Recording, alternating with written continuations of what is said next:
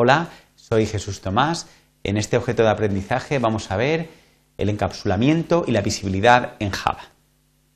Eh, los objetivos que vamos a seguir van a ser definir los conceptos de interfaz, implementación y encapsulamiento, definir la forma en que podemos indicar la visibilidad de atributos y métodos en Java, mostrar eh, una forma adecuada de dar acceso a los atributos de una clase y demostrar cómo si hemos actuado de forma correcta, hemos seguido todos los consejos que vamos a ir comentando, vamos a poder cambiar la representación interna de una clase sin que esto afecte a su interfaz.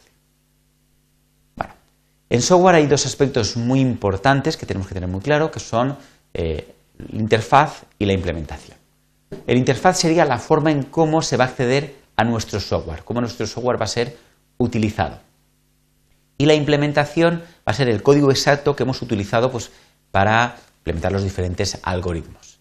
En Java, el concepto de interfase se va a definir indicando qué elementos de una clase van a ser visibles desde fuera de esta.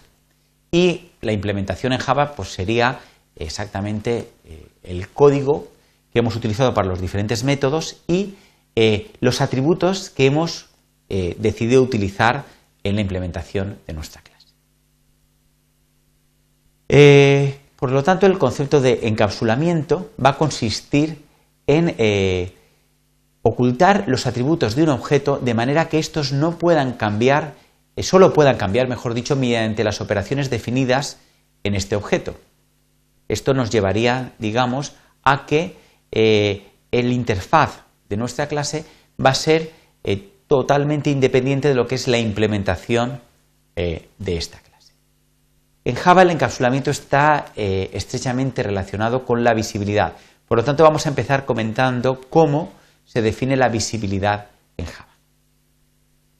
Eh, para indicar la visibilidad de un elemento, estos elementos pueden ser tanto atributos como eh, métodos, vamos a poder anteceder una de las siguientes palabras reservadas. Si antecedemos public, va a querer decir que, digamos, este atributo o método va a poder ser accesible desde cualquier clase, desde cualquier sitio van a poder acceder a él.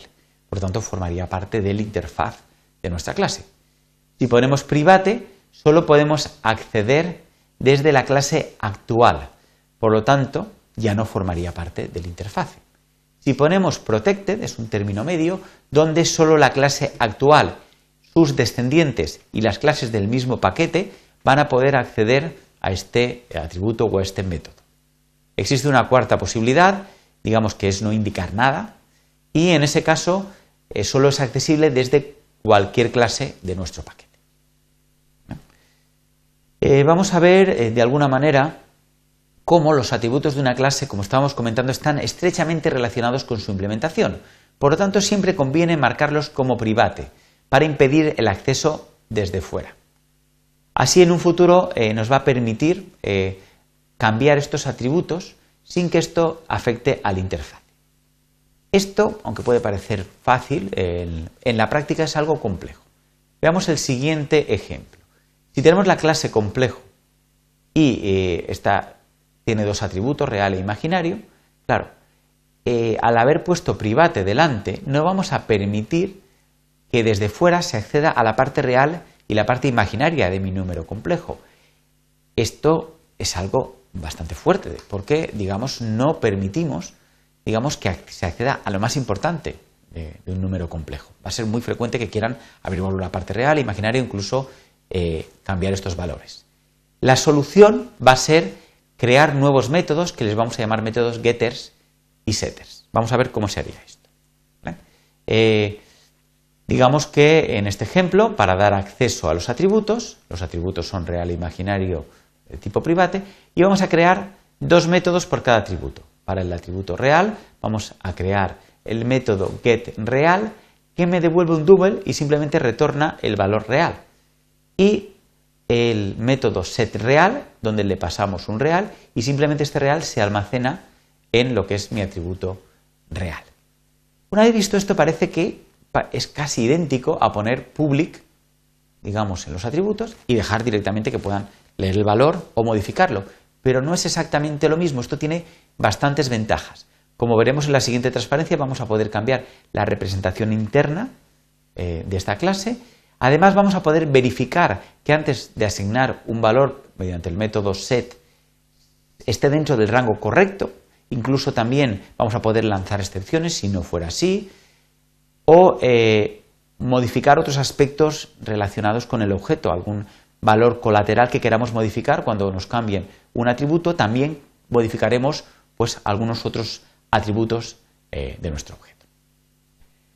Eh, vamos a ver cómo, si hemos de alguna manera tenido en cuenta este consejo, vamos a poder modificar la representación interna de una clase sin que esto afecte al interfaz.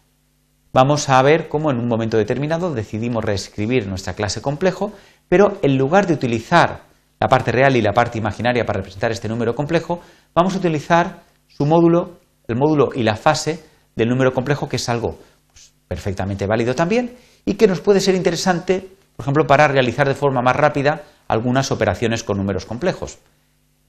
Es importante que no cambiemos el interfaz, de forma que el constructor de la clase que antes se llamaba complejo y le pasábamos real y un imaginario, siga siendo igual, le seguimos pasando un real y un imaginario. Pero claro, ahora tenemos que almacenar el módulo y la fase. Resulta bastante sencillo hacer esta operación. Eh, para calcular el módulo, simplemente el módulo va a ser la hipotenusa de aquel eh, triángulo rectángulo donde los otros dos catetos es la parte real y la parte imaginaria. Aquí vemos cómo se escribiría esto en Java. Y la fase podemos utilizar, eh, digamos, la función arco tangente. También el método getReal, que lo teníamos en, digamos, en la clase complejo, que nos devuelve la parte real de este número complejo, podemos obtenerlo devolviendo lo que es el módulo multiplicado por el coseno de la fase. Por supuesto, quedarían por implementar el resto de, eh, digamos, de métodos eh, que eran del interfaz de la clase complejo y seguiríamos actuando, digamos, de la misma manera como vemos en el ejemplo. Muy bien, como conclusiones, eh, en esta presentación hemos descrito en qué consiste el encapsulamiento y otros conceptos relacionados, como es la interfaz y la implementación. Hemos mostrado cómo podemos indicar la visibilidad de un elemento en Java y cómo ésta está estrechamente relacionada con lo que es el interfaz que dejamos, la visibilidad que va a tener realmente los elementos de nuestra clase. También hemos visto cómo los atributos de una clase han de ser marcados siempre como private, si queremos un correcto encapsulamiento de su implementación. Y eh, por consiguiente, lo habitual es definir métodos getters y setters para poder dar acceso a estos atributos. Si realizamos, digamos, estas buenas prácticas de manera adecuada, nos va a permitir en un futuro cambiar la implementación de una clase sin tener que modificar su interfaz. Muchas gracias por su atención.